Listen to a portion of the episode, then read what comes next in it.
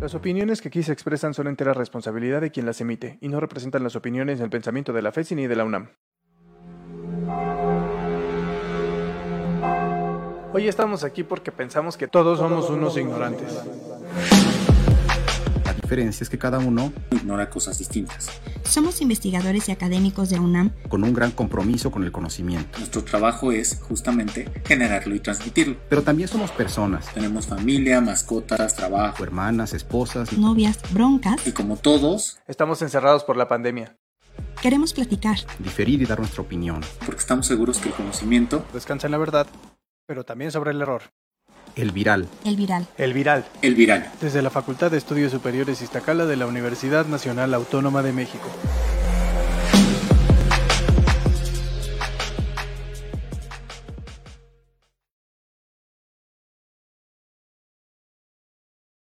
de la Universidad Nacional Autónoma de México, quisimos abrir este viral para recordar a Joaquín Salvador Lavado Tejón, mejor conocido como Quino, que hoy falleció, autor de creador de, Mafalda, un personaje que sin duda marcó la historia y la vida de muchos, entre ellos la, la mía. Y pues este, esta imagen que compartimos en un principio tiene muchísimo que ver con el tema del que vamos a platicar el día de hoy. Antes de pasar a eso, saludo con muchísimo gusto Mayaro, Juan Pablo, Ibrahim, buenas noches, ¿cómo están? Bien, gracias. bien. Muy bien, gracias. Quiero que nos cuenten cómo está su vida ahorita a razón del inicio de clases. El nuevo ingreso. para que los alumnos que están ahorita viéndonos en la transmisión vean que no son los únicos que le están pasando difícil. Porque entérense que todos ellos son, son este, profesores, están dando clase en este momento. Simplemente con la creación de cuatro aulas virtuales diferentes, subir los textos, los videos, no, no nos damos abasto, pero contentos de que, al menos yo que veo alumnos de primer semestre esta semana, fue mi primer contacto con ellos y muy entusiasmados todos por empezar el ciclo escolar. Sí, pues acá ha estado entretenido, digamos, porque además estoy dando un curso intensivo en el posgrado, entonces es todo el día, pero hoy terminamos, entonces ya también más tranquilitos. Y que sepan también nuestros alumnos que el show empieza para nosotros antes de la clase y sigue todavía el show después de la clase. Entonces, no es nada más estar frente a la cámara con ustedes, sino que hay un trabajo de preparación, obviamente, y un trabajo de procesamiento de las cosas que salen de la clase. Entonces, sí es también full time. Justo Juan Pablo llegó hoy un poquito tarde, nos reunimos nosotros media hora antes de empezar esta transmisión y Juan Pablo se incorporó después de lo acostumbrado, justo porque acaba de terminar una clase. Vienes, vienes calientito, Juanpa. Todavía, todavía vengo con el coraje. Muy bien, pues nos da muchísimo gusto que estén aquí con nosotros, todas y todos, alumnos, alumnas y quienes no son alumnos y quienes no son alumnas también, bienvenidos y bienvenidas. Nos da muchísimo gusto tenerlos aquí con nosotros. El impacto ecológico de la pandemia era un tema que ya habíamos discutido antes en, en algunas reuniones, pero queríamos seleccionar el momento idóneo como para poder hablar de esto.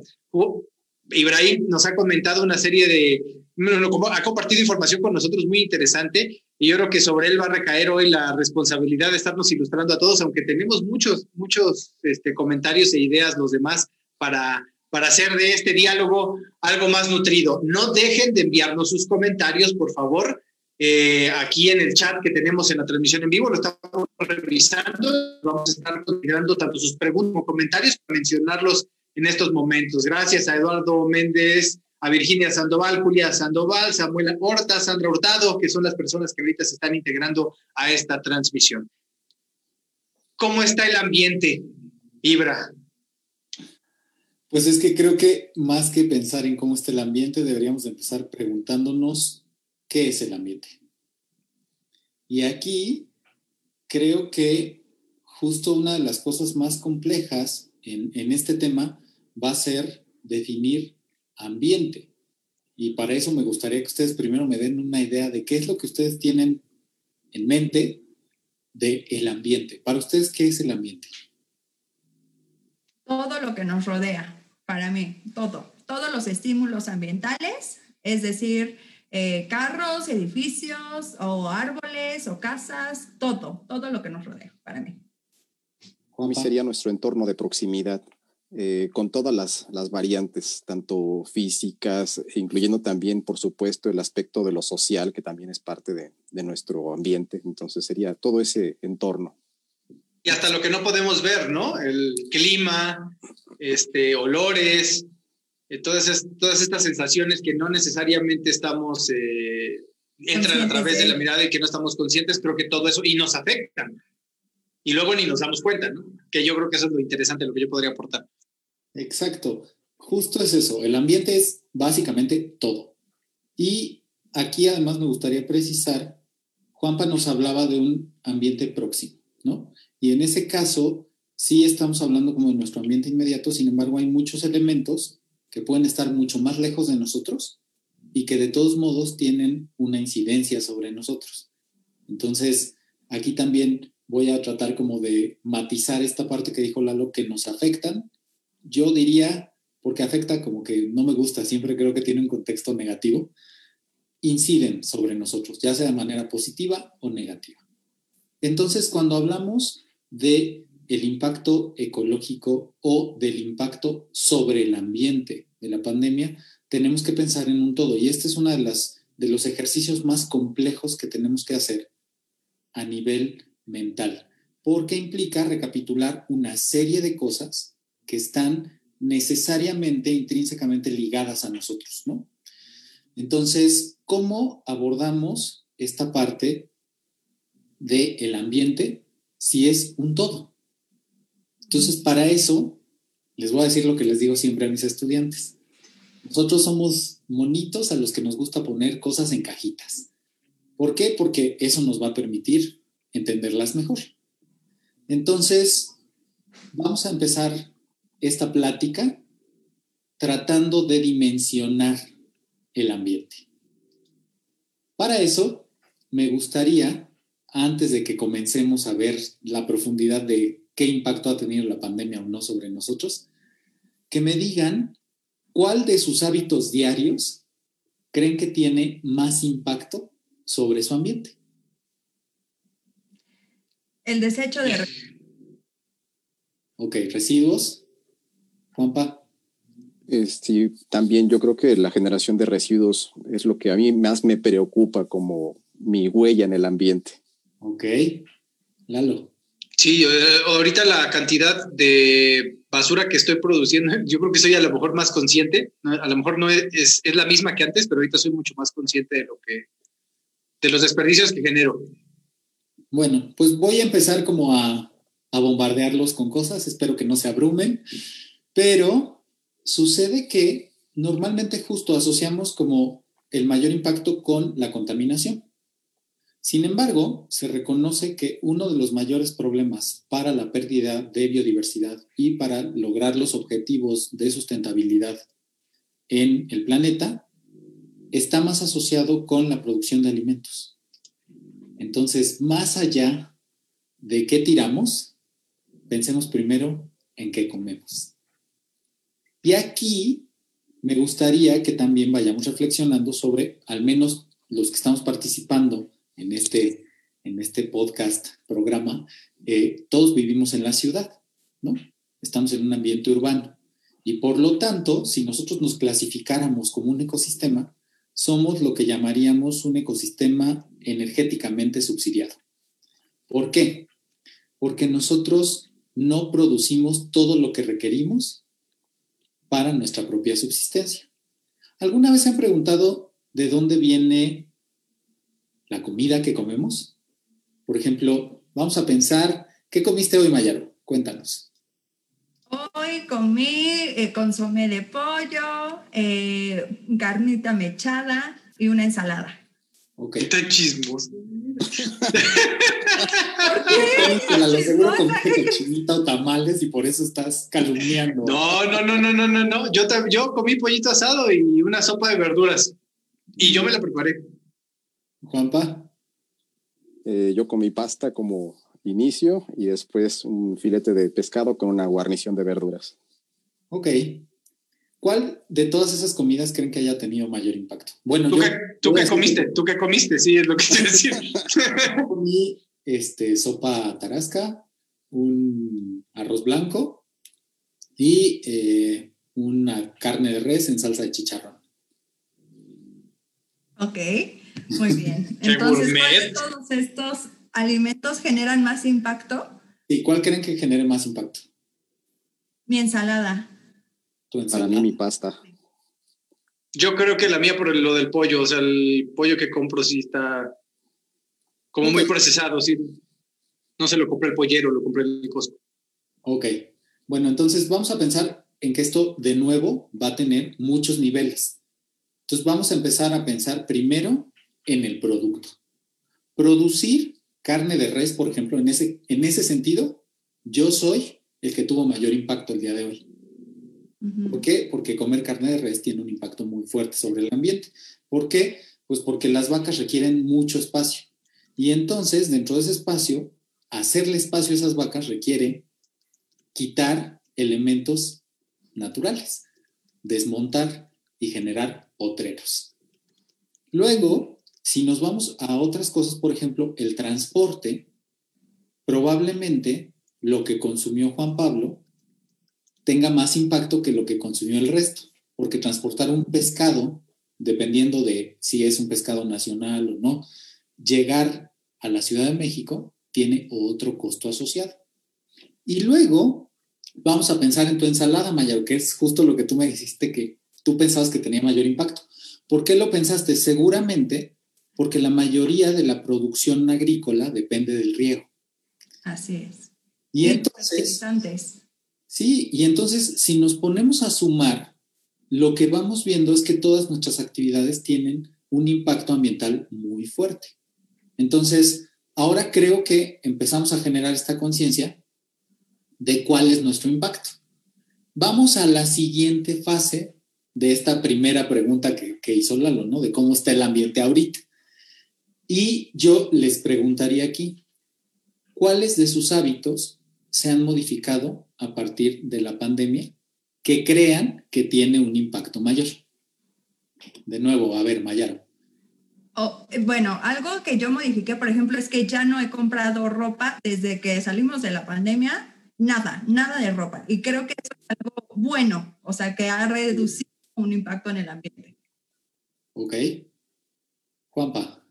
Eh, para mí, siendo consistente con esta preocupación que tenía yo respecto a la generación de desechos, algo que modifiqué y que creo que para mí lo veo como importante es la eliminación por completo de desechables y materiales que, que, son de un solo uso. En, en, mi capacidad es lo que eliminé al casi casi 100%.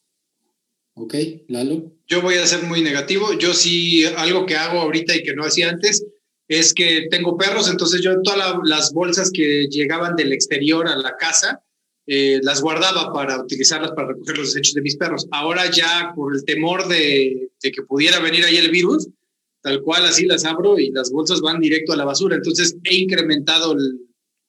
O sea, he tirado las bolsas que antes reutilizaba, ya no lo hago. Eso sí es algo negativo que, que sí noto.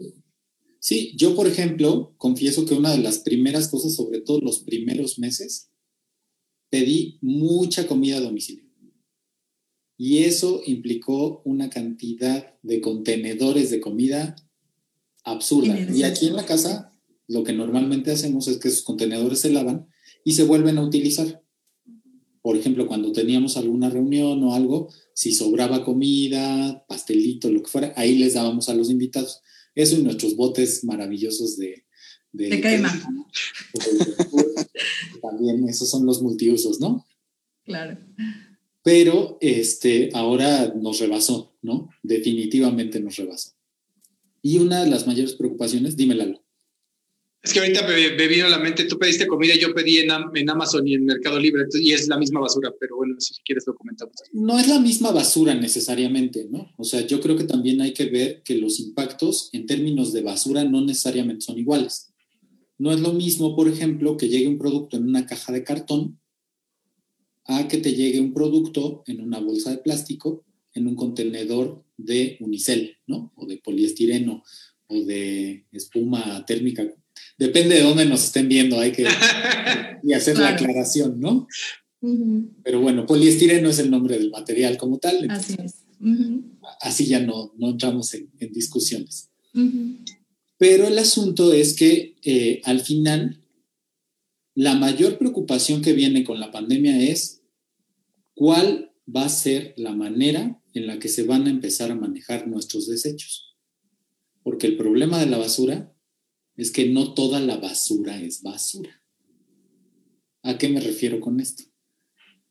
Hay muchas cosas que se pueden reutilizar y hay muchas cosas que se pueden reintegrar, ¿no? Cuando nosotros separamos basura orgánica de inorgánica, esta basura orgánica se puede reintegrar directamente hacia compostaje. De hecho, hay mucha gente que hace composta en su casa. Pero dentro de nuestra basura inorgánica hay cosas que se pueden reciclar fácilmente y cosas que no se pueden reciclar prácticamente de ninguna manera.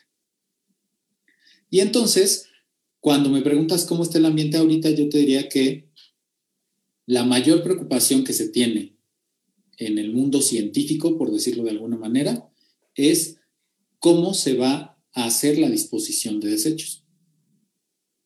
Sobre todo considerando que tenemos personal reducido manejando estos desechos y que además en nuestro país hay muchos lugares en los que no se lleva esto a un relleno sanitario o que no se da una buena disposición a los desechos en general.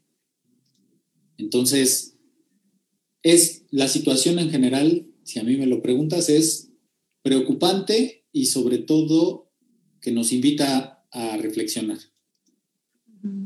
Yo ahí tengo una pregunta, Ibra. Eh, durante mucho tiempo, eh, más en los últimos años, se ha estigmatizado mucho el plástico, porque obviamente este es como lo peor, es lo que llega a los océanos, lo que genera este, a lo mejor más lesiones también en los animales, lo que se comen los animales y por ende nosotros no lo comemos, la toxicidad de los plásticos. Pero también he escuchado teorías en donde dice que el plástico es mejor que el cartón incluso, porque el cartón, se, para hacer cajas de cartón, bolsas de, de papel y todo esto, se necesita celulosa. Y eso implicaría talar más árboles y eso implicaría la utilización de más agua. Y eso también implicaría que el, tanto el papel como el cartón es mucho más pesado y para su transportación implicaría más combustible. Entonces, em, hay, hay que dicen que en realidad el plástico es mejor que el cartón, pero el problema está en que cómo em, termina el plástico, en dónde termina el plástico, en, su, en, en ese proceso de reciclaje. No sé qué opinas. Yo creo que ahí tenemos que pensar en varias cosas, ¿no? Lo primero es, cuando utilizamos celulosa, estamos utilizando una fuente renovable y hay especies de plantas que se utilizan específicamente para la producción de papel y de cartón que son de crecimiento relativamente rápido. Por ejemplo, supongo que les sorprendería ahorita saber que dentro de los árboles que crecen más rápido están los pinos. Los pinos se pueden utilizar y, y, como ustedes saben, se pueden usar para hacer muebles, se pueden utilizar para obtener celulosa y en general para muebles no es la mejor opción. ¿Por qué? porque es una madera relativamente blanda. Tiene demasiado espacio. Digamos que las células entre sí tienen mucho espacio y por eso no es una buena madera para hacer muebles, pero es muy buena para obtener celulosa porque tú puedes tener pinos en relativamente poco tiempo. Sin embargo, como bien mencionabas, el agua que se requiere puede ser mucha, sobre todo cuando hablamos de hojas de papel blanco, porque el proceso de blanqueamiento contamina muchísima agua. Por eso también se ha optado en los últimos años, cuando se utiliza papel reciclado, que no lleve ese proceso de blanqueado. Mm, Hablando de agua, justo Eduardo Méndez nos está mandando el mensaje del gasto de agua que eh, impacta debido a las medidas de higiene, de lavado de manos, ropa y limpieza en nuestras casas y lugares públicos. Ese también es un factor. Sí, ahí yo creo que tenemos que pensar no nada más en la demanda de agua, sino en la contaminación de la misma. Y digamos que aquí lo que es más importante es no tenemos otra opción más que estarnos lavando frecuentemente las manos.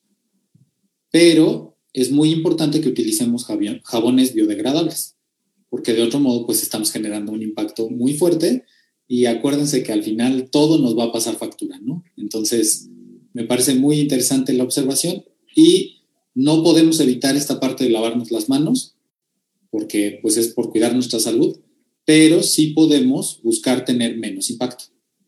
A mí me parece muy relevante el abordaje que le estás dando a esto, Ibra, porque en el ámbito de la salud, en el ámbito sanitario, somos como con una visión un poco más egocéntrica sobre, sobre los seres humanos.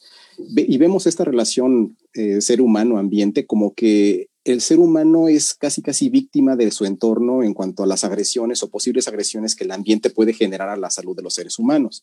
Pero difícilmente vemos la parte inversa, que es lo que nos estás marcando, cómo el ser humano deteriora el ambiente y por supuesto que le retorna a través de, de daños esa factura que acabas de mencionar. Pero entonces esta, esta perspectiva de ver qué es primero, si el daño del ambiente hacia nosotros o la huella que estamos generando nosotros sobre el ambiente que nos va a regresar tarde o temprano, es lo que se me hace muy relevante para entender realmente esa dinámica y sobre todo la contribución que estamos haciendo desde cada una de las perspectivas en tiempos normales y más aún en este tiempo pandémico. Sí, a mí me parece que, vale mucho la pena justo recapacitar sobre esto que mencionabas, ¿no? ¿Qué es primero? Finalmente, dentro de la evolución del ser humano, una de las cosas que nos ha permitido colonizar todos los ambientes posibles de este planeta es nuestra capacidad de modificar el ambiente, ¿no? Podemos construir refugios, casas, hacernos de agua cerca y a lo largo de las civilizaciones pues hemos ido perfeccionando estas habilidades. Pero finalmente el problema al que nos estamos enfrentando actualmente de la pandemia es un efecto directo de la acción humana sobre los elementos del ambiente natural. Pati Mota dice que ella trabaja en un hospital y es obligatorio utilizar cubrebocas triple capa, desechables, guantes desechables, bata desechable y que están generando muchos desechos contaminantes. Eh, han optado por buscar desinfectante de ropa y lavar las manos constantemente. La primera duda sería, Juan Pablo, esto desde el punto de vista de salud pública, eh, qué tan recomendable sería lo que, están, lo que está haciendo y que nos comenta Pati Mota. Y la otra es este, este impacto de la contaminación en la salud para el ser humano. Sí, por supuesto. Yo creo que en estos tiempos es algo obligado el tener que usar este tipo de, recursos de protección. Y, qué bueno que la gente es consciente, hasta cierto punto al menos, eh, de que esto es algo que tiene que preocuparnos, porque tarde o temprano nos va a regresar eh, esa agresión que estamos generando al ambiente nos va a regresar sobre daños sobre los seres humanos. Pero sin embargo, pues es algo necesario en este momento. Se considera que, que 80% de, de los residuos, de los desechos que se generan en el ámbito hospitalario, en el ámbito sanitario en general, es basura común, es basura que va o que puede ir directamente a los lugares de recolección común de basura. Pero 20%, y esto es lo preocupante, 20% de esos desechos que se generan en el ámbito sanitario son residuos que realmente son peligrosos por su potencial infeccioso. Entonces, qué bueno que se está teniendo esta, esta idea y esta, este comentario que nos hacen, pues nos hace ver que sí hay una preocupación por la magnitud y la cantidad de desechos que estamos generando. Incluso hay estadísticas que, que señalan que antes de la pandemia, aproximadamente en los hospitales por, por cada cama se producía diario medio kilo de, de, desechos. Y ahorita, en tiempos de pandemia, esto se ha duplicado y el, el, indicador en este momento habla de que por cada cama en un hospital se genera hoy en día un kilo de, de, desechos, es decir, se ha duplicado la cantidad de desechos generados.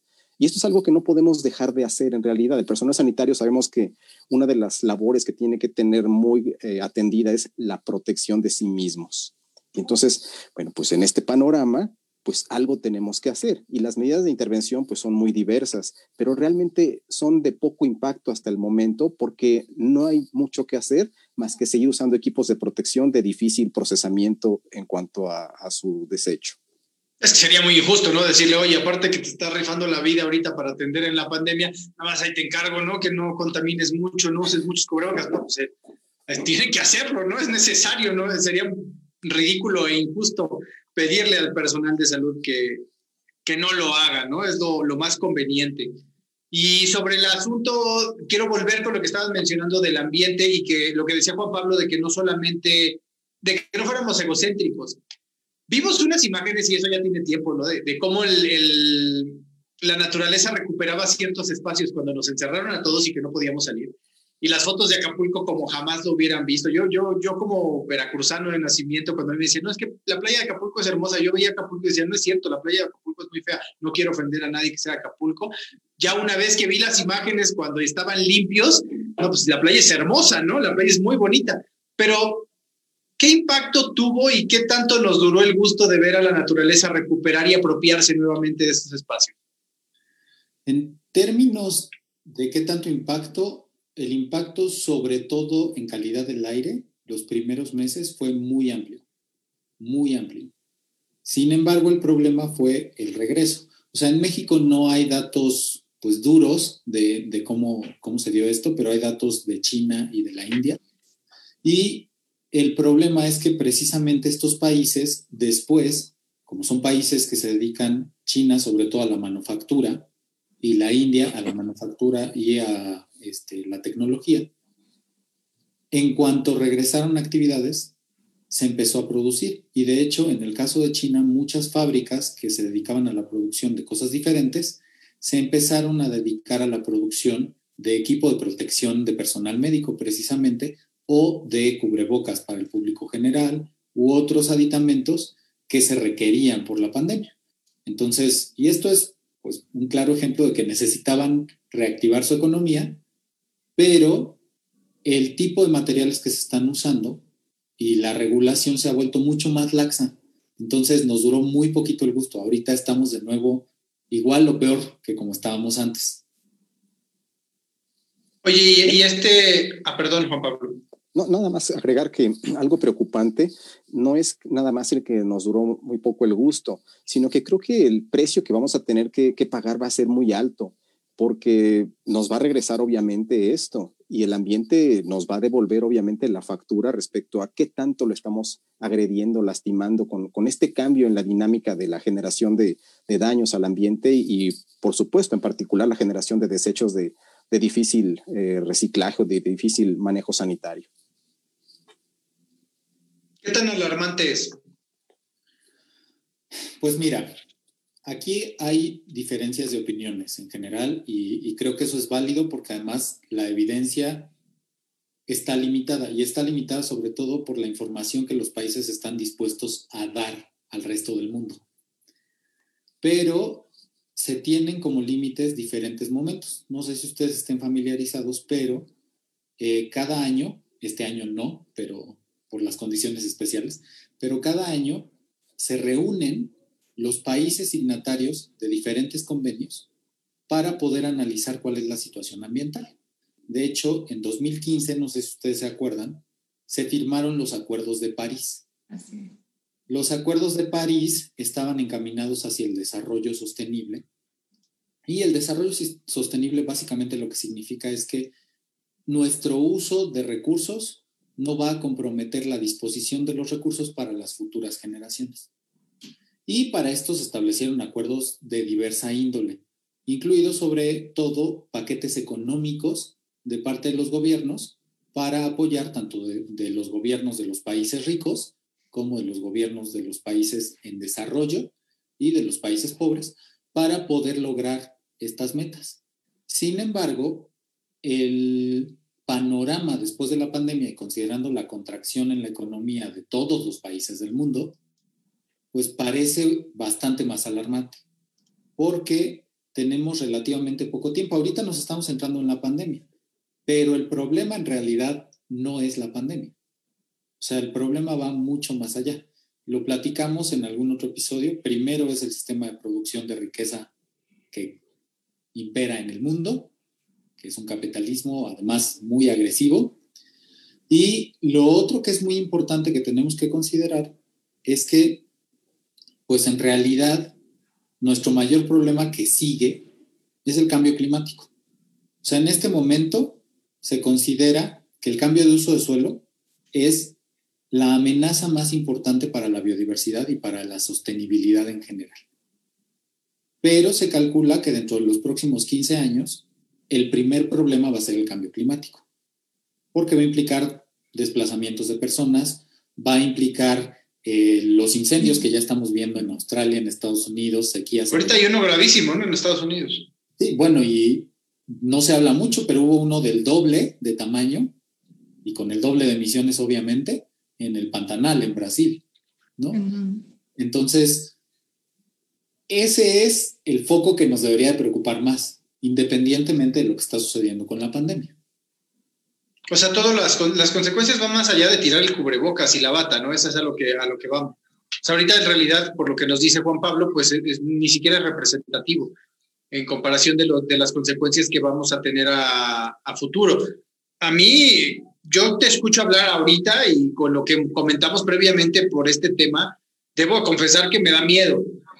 El, incluso, y, vuelvo a lo mismo, ¿no? Lo que no veo, lo que, nos, lo que, no, ven, lo que no me llega a través de la, de la vista, incluso siento la responsabilidad de que estoy haciendo ahorita, en este momento, estamos haciendo cosas que, que le están afectando al medio ambiente y que, como bien dice Juan Pablo, nos va a pasar factura después, ¿no? Ahora, este miedo, y regresando a la idea de que el ambiente es lo que nos rodea, incluido lo que vemos o no, Maya, ¿cómo, cómo es la relación psicológicamente hablando con el medio ambiente? No, es enorme la relación. De hecho, se ha dicho que, por ejemplo, eh, medios ambientes o entornos en donde haya eh, naturaleza o donde haya cosas más verdes, hacen que las personas se sientan más relajadas, como con mayor estabilidad emocional. Y no en vano, hemos visto que las últimas plazas comerciales han puesto árboles adentro ¿no? de, de- de sus plazas, son con techo abierto, como para darles una forma un- una, una noción como más amigable con el medio ambiente. Pero pues no hay cosa más hipócrita en el mundo que eso, porque pues obviamente si es una plaza que genera productos y que genera eh, consumo muchas veces innecesario, obviamente pues es que aunque te pongan el arbolito adentro de la plaza, pues no está teniendo un impacto real, ¿no? Ahora, también es verdad que este, pues muchos de los, de los de las películas estas catastróficas que hemos visto y desde hace mucho tiempo, no sé ustedes si les tocó ver la, esta famosa película de, de cuando el destino nos alcance o algo así. A mí me la pusieron en la secundaria, ¿no? Y entonces era así como de, ah, sí, pues que en el 2022 se va a acabar el mundo y vamos a comer galletas de plancton y no sé qué, porque ya no va a haber. Y ahorita ver que ya estamos a nada del 2022 y decimos, ¿y si vamos a llegar a eso o no? Pero es, es que las generaciones eh, más jóvenes están muy preocupadas por esta situación a tal grado que muchas veces la desesperanza es muy fuerte en ellos. Es lo que te iba a decir, la preocupación más no la ocupación. Así es. Nada más, nada más se espantan. Y más o menos, sí, eh, o sea, se espantan obviamente, pero también es que el, el- el impacto que lo que pueden hacer los jóvenes, comparado con lo que nos acaba de decir Ibra, eh, que ya el tema es más bien la erosión del suelo, o sea, ¿qué pueden hacer los jóvenes para combatir eso? Siento que hay veces que estamos atados de manos y obviamente podemos hacer muchas cosas en nuestra propia casa, empezar con nuevos hábitos y generación de hábitos es de lo más complicado que hay. O sea, eh, no nada más es cuestión de separar orgánica e inorgánica. O sea, eso es lo mínimo. Yo creo que ya tenemos que empezar a pensar en, en, en separado de basura eh, más extenso, vidrio, aluminio, cartón, eh, PET, eh, las baterías sobre todo, pero luego encontramos el pretexto de, ah, es que lo separo, pero el camión de la basura viene y lo revuelve todo. ¿Qué podemos hacer ahí? Pues ir a centros de reciclaje. Y entonces ir directo, pero eso implica un esfuerzo mayor. Y eso implica llevarte tu basura o tus desechos al centro de reciclaje, pero en Iztacala tenemos muchos, ¿no? Tenemos contenedores de PET, tenemos este, para las pilas, pero eso implica un esfuerzo mayor. ¿Cuántos de nosotros estamos dispuestos a hacer eso? Ahí es donde ya... de Y que ahorita no se puede, ¿no? También. Claro, pero eh, ¿cuántos de nosotros estamos dispuestos a hacer todos esos sacrificios por los desechos? ¿No? Es que esto es... Es que yo creo que, es- yo ni, ni siquiera creo que sea un sacrificio. ¿Cuántos estamos dispuestos a asumir la responsabilidad que nos corresponde? Exacto. No es, no es un sacrificio, no debería de verse como un sacrificio, ni, de- ni siquiera se debería ver como un acto extraordinario. Es Sí. lo que deberíamos hacer. Yo iría más allá del concepto de responsabilidad. O sea, pensaría que no solo es una cuestión de ser responsables, podemos pensar incluso como una inversión a futuro. Porque... Además, también, ¿no? O sea, genera dinero. Sí, y lo otro es que al final nuestra salud, como ya bien apuntó Lalo, tanto psicológica como física, depende de que el ambiente esté en buenas condiciones. O sea, ¿cuánta gente no muere al año por complicaciones respiratorias en ciudades que están muy contaminadas? Y ahí estamos hablando nada más de contaminación del aire y sobre todo de este óxido nitroso, ¿no? que es el que tiene un impacto más fuerte. Pero al final tenemos que ir pensando en otra cosa. Yo creo que aquí una buena observación a, lo que decía Mayaro es que no solo tenemos ese poder de hacer esta parte de reciclar, nosotros como consumidores tenemos el poder de exigir. Y hay que ser muy cuidadosos respecto a qué tipo de productos compramos, cómo los compramos y evitar caer en campañas publicitarias que se conocen como greenwashing, que es esto de un lavado de imagen de las compañías para ser verde, como todas estas campañas de Coca-Cola diciendo que están reforestando, ¿no? O ahora esta nueva campaña de Nescafé con las fotografías de los productores a los que les pagan nada por su producto. No, y, ahorita que dices eso, lo del etiquetado nuevo que andamos estrenando en México. Yo era fan de unos churritos de nopal que según yo no engordaban y me llevé la desilusionada de la vida, una cachetada de realidad ¿no? Yo me los comía como si fuera, dije, no, estoy comiendo nopal, yo juraba y perjuraba que eso no me iba a afectar. Entonces también todas esas campañas que te dicen que supuestamente pues está siendo proambiente, está siendo completamente verde y pues en realidad verde me quedé cuando vi que era exceso de azúcares y de carbohidratos y de todo lo que no me tenía que estar comiendo, ¿no? Desafortunadamente esto tiene que ver también con un asunto de costos o con tema de costos. Hasta ahorita llevar una dinámica de consumir productos más amigables o en el tema de los nutrientes que señalaba Lalo, productos que sean eh, de mucho mejor eh, valor nutritivo y menos riesgoso, es más caro en realidad. Hacer una despensa con este tipo de productos es mucho más costoso todavía. Entonces, creo que tenemos ese, ese aspecto en contra todavía, que económicamente no es tan sencillo eh, hacer esos cambios de, de hábitos. Pero además, no me digan que en estos últimos meses, también el tema de, si viene sellado, si viene plastificado, seguramente es porque viene este, desinfectado o viene inocuo de, coronavirus, ¿no? Entonces, esto es una falsa creencia también se ha empezado a propagar en todos nosotros y sobre todo en el tema de la comida, ¿no? Y, pensamos que, que, si ya viene con el plastiquito cubierto, entonces nadie lo ha tocado. ¿De dónde creen que sale esta, esta creencia? Yo me imagino que tiene que ver con una sociedad entre el plástico sellado al alto vacío y la esterilización de los alimentos. Entonces, nos hemos estado imaginando o asociando que como el, sellado al alto vacío realmente lo que hace es eliminar todo el oxígeno y, y, hacer que obviamente los microorganismos que estén presentes en los alimentos retarden su desarrollo y por lo tanto el producto se conserve en mejores condiciones, Suponemos que la bolsa así nada más que la envolvieron tiene el mismo efecto, pero no es así, no es así. Incluso hasta el color del unicel, por ejemplo, a mí que sea blanco, ya voy a hacer una confesión ahí, me va a ser medio ridículo, pero a mí el hecho de que sea blanco me da más confianza. Lo, lo, asocio como con lo, con lo limpio, ¿no? Aquí ahorita estaba diciendo Charlie ML, los fines de semana que no cocinamos en casa, en ocasiones me quedo impactado de la cantidad de contenedores no reciclables y de basura que generamos. Es algo que es sumamente preocupante. Nos hace falta muchísima empatía social. Liz Velasco también dice, es cierto, comer, es cierto, comer sano cuesta caro. No, sí, sí es mucho más caro. Hay que invertir un poquito más para que sea orgánico. Y hoy me compré unos huevos de gallina libre, ¿no? Que no está en corral y sale más caro. Claro. Sí, el punto es que, Ajá, perdón, perdón, dale, dale. El punto es que aquí se tiene que trabajar mucho también, o sea, así como pensamos en este consumo responsable y esta idea que tenemos o este poder que tenemos como consumidores, también como contribuyentes tenemos que exigirle a nuestros gobernantes, ¿no? Y en este caso tiene que ver con cuestiones de política pública. Sí, totalmente. Ahí yo les quiero contar algo en eso que acaba de decir rapidísimo, Lalo. Este, ahorita tú sacaste el tema de los perros y las heces de los perros.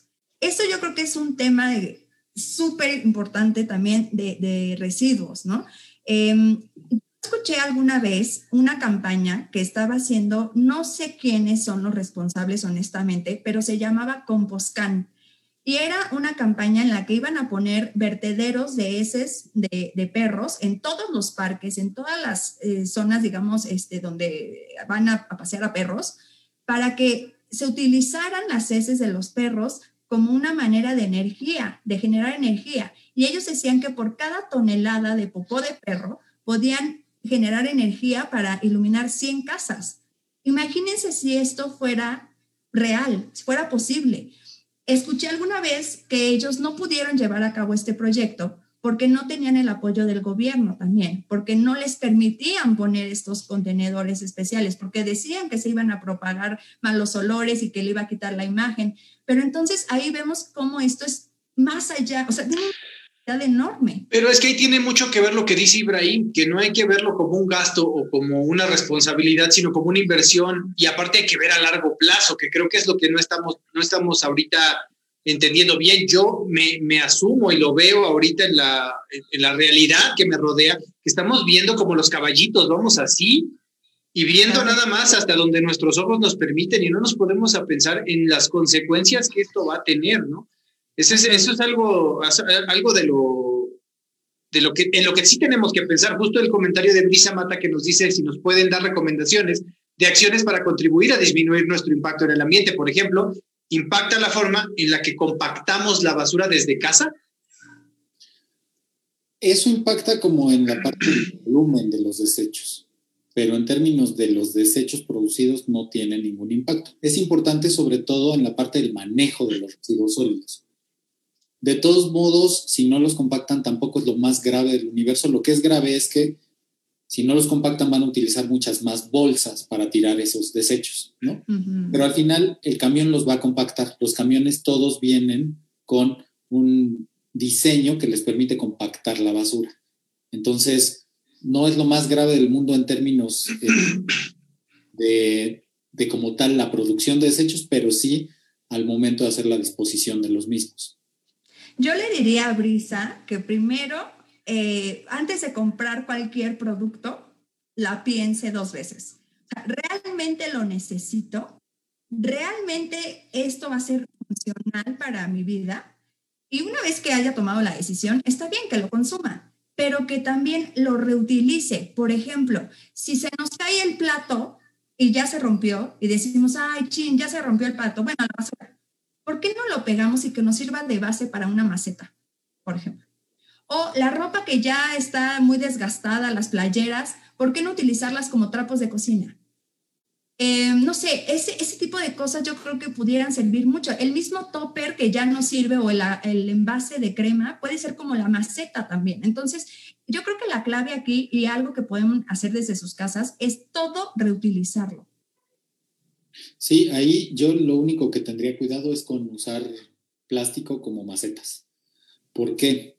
Mm. Porque finalmente lo que estamos haciendo es poner en contacto plástico con diferentes eh, partes del suelo. Pensemos que el suelo no es tierra, ¿no? Sino que tenemos una serie de organismos vivos que están ahí formando ese suelo y que pueden eh, propiciar o no la incorporación de microplásticos al suelo. Entonces es con el único que tendría un poquitín más de cuidado, pero todos los recipientes de cerámica y esas cosas está padrísimo que les den una segunda vida. Este, donación de ropa también. Si ustedes ya no van a utilizar algo, dónenlo, no lo tiren, puede ser que alguien más le, sirva. Este, yo, por ejemplo, y lo voy a confesar, eh, aquí en la casa somos súper fans de unas sábanas que tenemos, que nos regalaron cuando nos casamos, imagínense, ya tienen... ¿Cuántos años tienes de casado? 10 años y cachito. No, de muy buena calidad. Dinos de qué marca son. Se han durado. Pero justo este, nos ha pasado ya que se rompen, se rasgan un poquito, ¿no? Y ni modo a remendar, ¿no? Claro. y además cuentan historias, ¿no? Sí, sí, yo pienso pues... ¿Que las sábanas? No, hombre. Pero bastantes, bastantes historias. Todavía recuerdo esta remendada. Oye, Ibra, Ibra, nos preguntan que entonces si la recomendación es maceta de barro. Las macetas de barro solo les Es que aquí van a decir, es que tú tienes un contra a todo, pero ni modo, o sea, así es la vida. Hay que tener mucho cuidado que no sean con la técnica de, de pintada de emplomado, porque si no, ahí lo que están incorporando es precisamente plomo.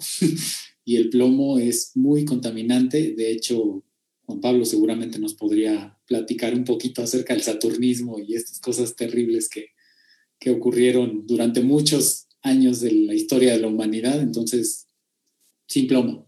Afortunadamente ha disminuido la, la cantidad de este tipo de, de recipientes de, de, barro vidriado con esta técnica que señalaba Ibra porque afortunadamente hay una normatividad hoy en día que cuida esto. Antes era algo artesanal y íbamos sobre todo a provincia y, ay, qué bonita está esta cazuela o esta olla y eh, no nos fijábamos en esos detalles, pero hoy en día sí hay una preocupación en la normatividad al respecto y hay una supervisión sanitaria de que esto ya no se dé tan frecuentemente, más que cuando se hace de niveles eh, muy artesanales, muy aislados, fuera de esos controles normativos. Pero bueno, sí es importante también.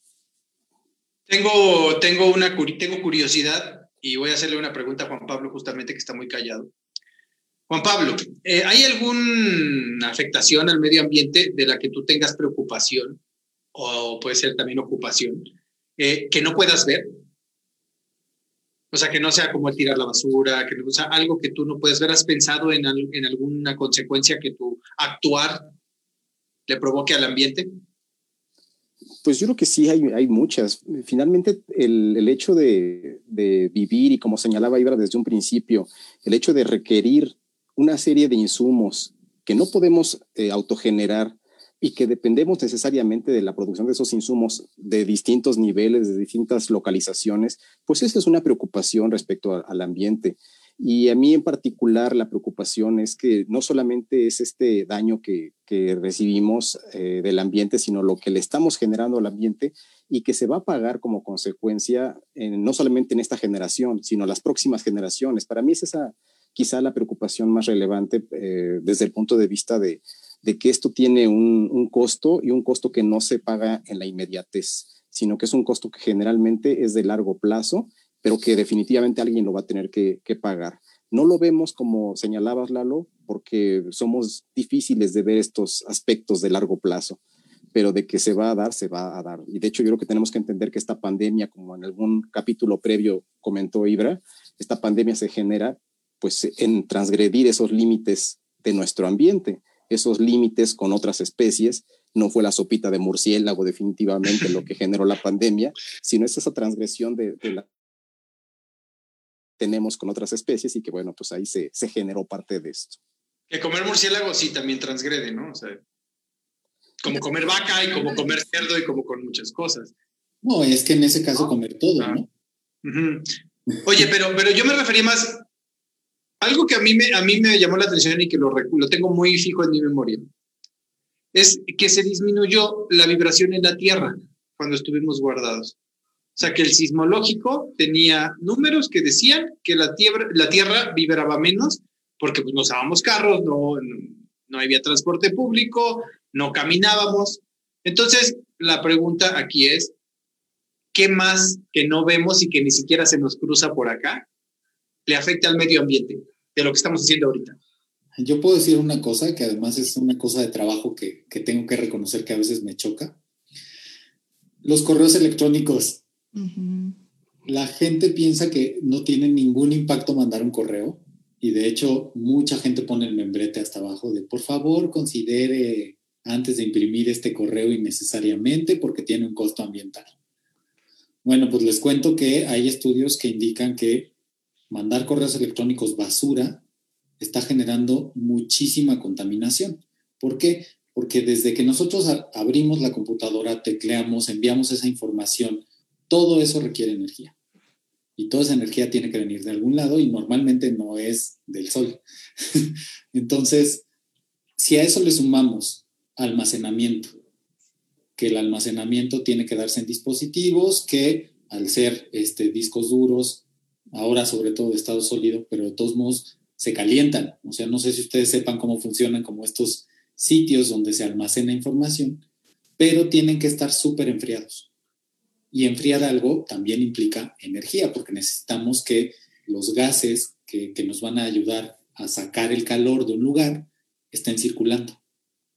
Entonces, tiene un costo ambiental muy grande. Entonces, por favor, estudiantes, colegas y demás, no manden correos innecesarios y sobre todo les pido encarecidamente, no nos copien respuesta a todos de algo que solo decir a una persona. Yo, yo también agradecería muchísimo esto ahorita. digo, ya, ya aprovechando el viaje. Que ya sé que fui el amargado, pero... No contaminemos. No, yo estoy completamente de acuerdo, completamente de acuerdo. A ver, Mayaro, échate este trompo a la uña. Valeria Martínez dice, los desechos de laboratorio, la generación de conocimiento también contamina. Los desechos de laboratorio. De laboratorio que la, generación de... Y la afirmación es, la generación de conocimiento también contamina. Gracias, Valeria Martínez. Pues sí, en cierta medida tiene toda la razón Valeria, ¿no? O sea, necesitamos justamente aprender en medios amigables con el medio ambiente y para eso, pues, híjole, yo creo que no sé qué, qué podríamos implementar. Em, por ejemplo, en biología, no sé si ahora se pueda, por, eh, sobre todo en anatomía también, utilizar modelos animales o incluso humanos reciclables para que los eh, alumnos puedan explorar cómo es este, la anatomía de algún ser vivo sin dañar a, seres vivos, ¿no? O solamente hacer más desechos. Entonces, no sé si eso sea posible, Juanpa. Sí, por supuesto, sí hay alguna, alguna posibilidad. No es tampoco eh, costo accesible, pero sí, sí, se, sí se puede definitivamente. Ok, entonces eso nos da esperanza para Valeria de que en algún momento la educación no genere desechos, o al menos no tantos como ahora, ¿no? Exacto, yo creo que diría eso, perdón Juanpa, Adelante. Y es que existir tiene un costo ambiental. Entonces, nos vamos al punto base, existir tiene un costo ambiental. Diana SG acaba de decir, vivir en sí tiene una huella ambiental, el chiste es reducirla. Perdón, Juan Pablo. Exacto, el punto es justo que nuestro nuestro uso de recursos sea sostenible. Sí, solamente agregar que, aquí es una cuestión de, poner conciencia en lo que hacemos. Sabemos que innegablemente nuestras actividades siempre van a generar una huella, un impacto sobre el ambiente. Eso es parte inherente a nuestra existencia. Pero lo que sí podemos hacer de manera consciente es disminuir esta, esta generación del impacto sobre nuestro ambiente. Pero también eh, pensar un poquito más a lo grande pensar en impactar en la política pública también. Vemos que la política pública, desafortunadamente, en muchos ámbitos y en nuestro país no es la excepción en este momento, pues no se está fomentando mucho las energías renovables, no se está fomentando mucho eh, esas energías que pueden ser más amigables con el ambiente. Entonces, es obligación de la sociedad también, pues, pugnar por esto sobre, sobre estos cambios en la política pública pues en favor de un ambiente más, más favorable, sobre todo para futuras generaciones. Esto es algo que a mí me, me preocupa también en este momento. Existe, nosotros tenemos la Coordinación Universitaria de, para la Sustentabilidad y es uno de los organismos aquí internos en la UNAM que por los que hemos recibido muchísimos buenos comentarios de, a nivel internacional sobre la labor que la Universidad Nacional está haciendo para convertirnos a la sustentabilidad.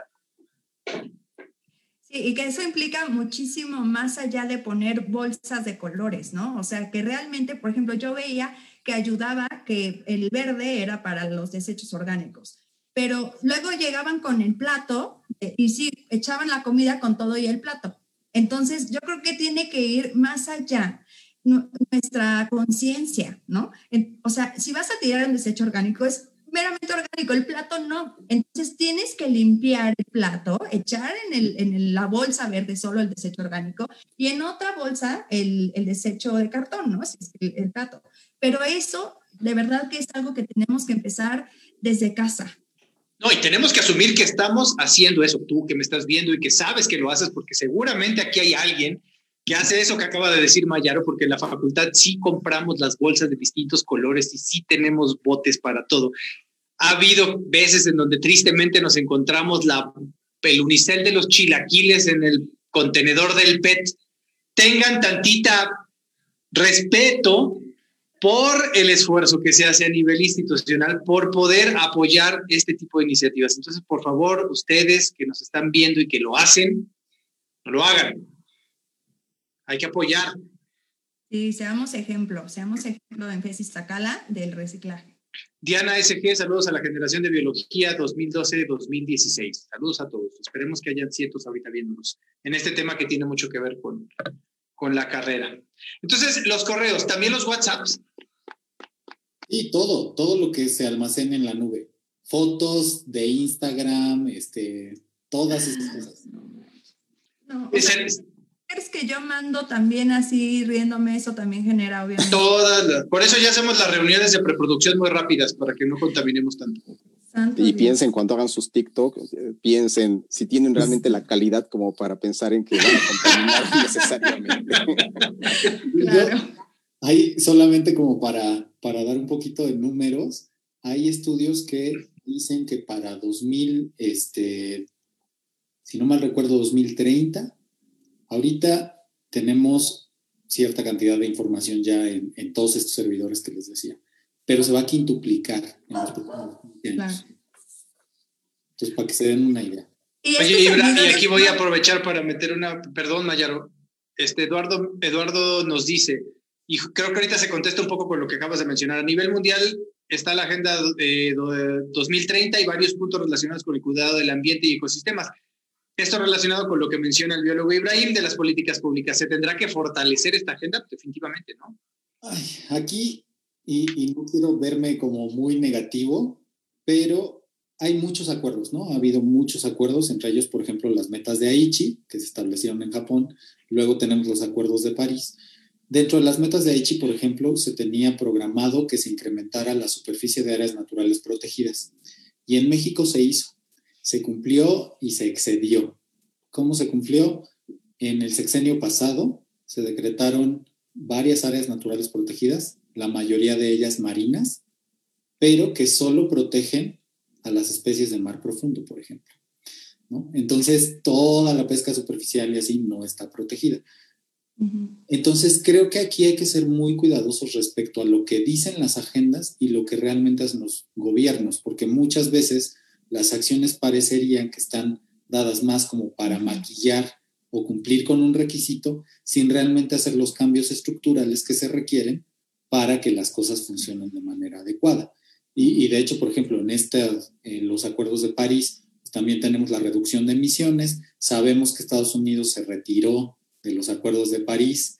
Esperemos que las cosas cambien ahora que elijan El próximo noviembre. presidente Ojalá. se quede el mismo inútil, pero, o sea, sí tenemos que pensar que, que es algo complejo y que además tenemos, o sea, depende de las buenas voluntades muchas veces de las naciones y de que no estén maquillando estos resultados, ¿no? Entonces, hay mucho por hacer, existe toda una serie de análisis de lo que se tiene que hacer, pero sí tenemos que empezar a involucrarnos más como sociedad para exigirle a los gobiernos que lo hagan realmente. Eh, Serpiente Solar Roja, te prometemos que lo vamos a subir a YouTube mañana mismo, no te preocupes, ya mañana este y el anterior lo vas a poder ver. Ahorita estamos un poquito ocupados con la razón de la bienvenida de la nueva generación, que si alguien de la nueva generación está viéndonos, bienvenidos, bienvenidas, nos da muchísimo gusto tenerlos aquí a todas y a todos. Eh, Daniel Urquimora, para que no digan que, no, perdón. Ah, sí, Daniel Urquimora le manda saludos al doctor Juan Pablo, dice que es una eminencia de la medicina de la fe, sin duda, y un emoticón así. Hombre, muchas gracias. Este, Jovita Monge les manda saludos a todos. Y Benjamín Mendoza dice, ¿y qué pasa con la banda que fuma? Profesores, directivos, alumnos. ¿Dónde queda el ejemplo? Híjole, aquí, a ver si no se enoja conmigo Benjamín, pero estamos tratando con adultos, ¿no? Yo creo que no tenemos que pensar solamente en el ejemplo. Todos somos adultos y tenemos que ser responsables. Ahora, hay gente que tiene estas dependencias a, ciertos tipos de, de, sustancias, como la nicotina. Yo no la justifico. Eh, mi madre fue fumadora muchos años. Yo no fumo, pero entiendo que es una dependencia y que como todas las dependencias, seguramente Mayaro nos puede explicar muchísimo más al respecto, son muy difíciles de quitar. Sí, claro.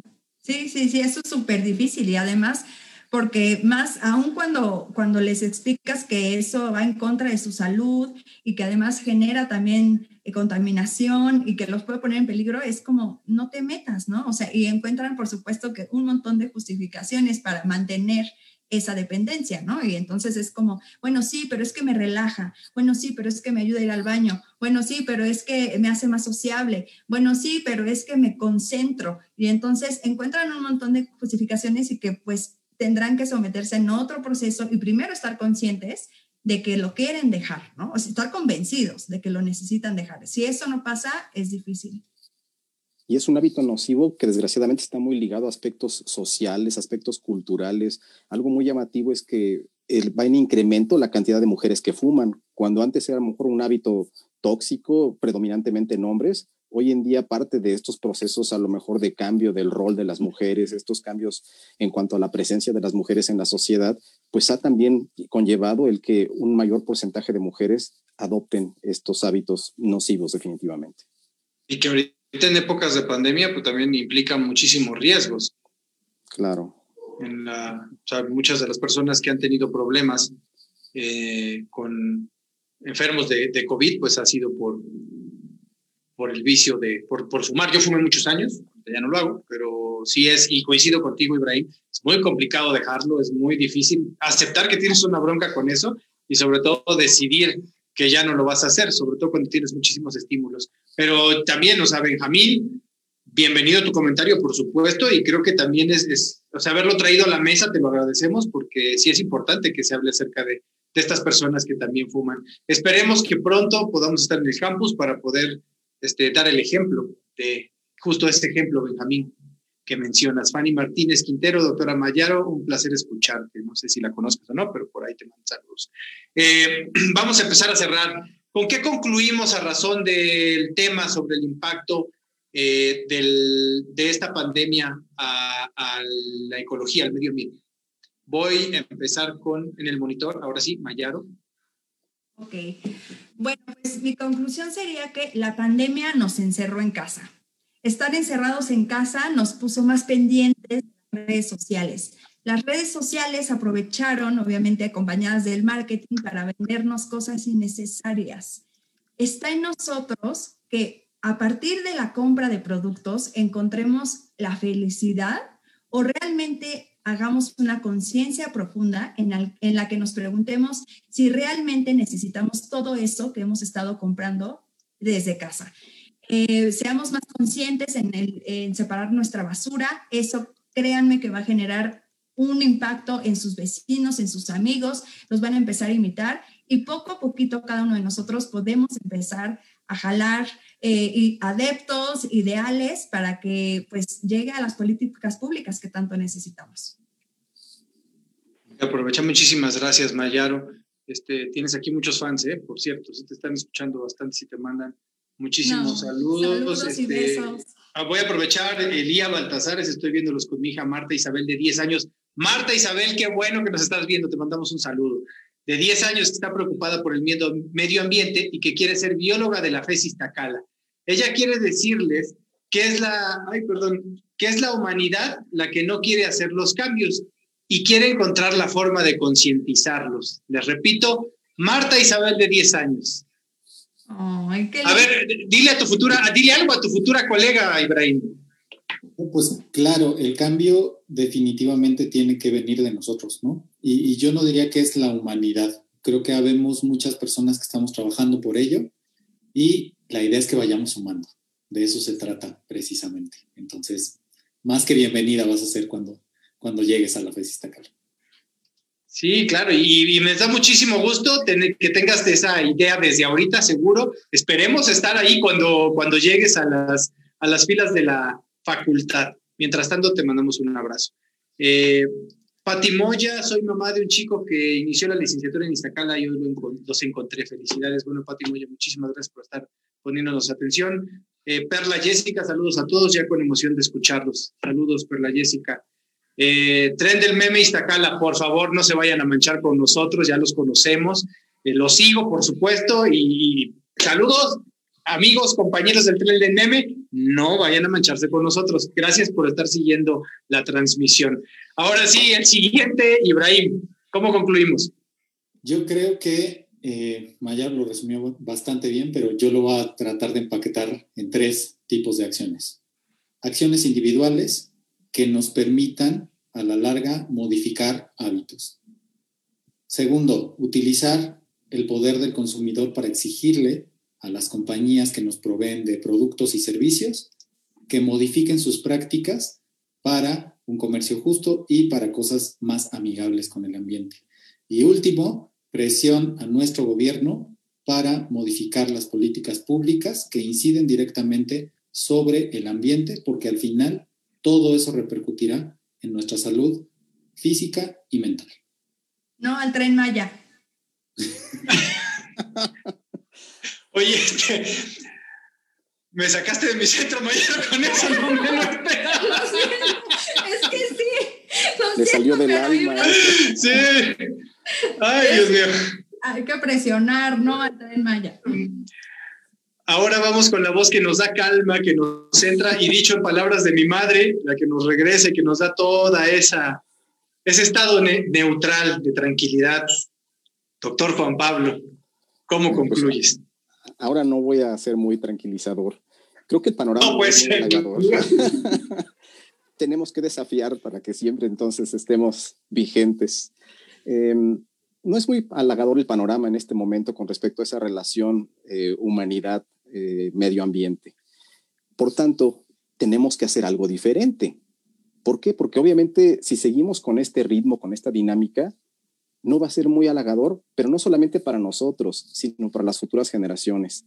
Hoy en día se estima que 23% de las muertes a nivel mundial están vinculadas con aspectos ambientales o aspectos medioambientales. Entonces, no es menor que casi una cuarta parte de las muertes tenga que ver con alguna causa o origen medioambiental.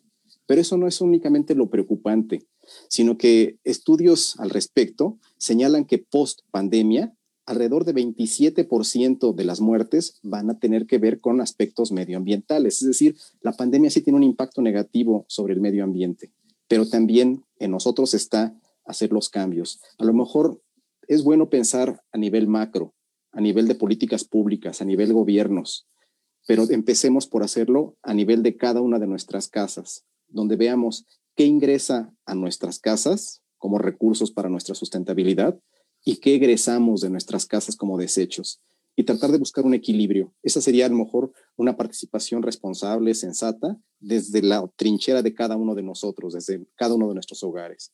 Hay que hacer algo definitivamente en favor de nuestro ambiente. Que la COVID, eh, aunque sea el tema central ahorita y lo más importante probablemente para poder conservar la vida, no nos distraiga de este tipo de acciones que estamos realizando todos y todas en nuestras casas.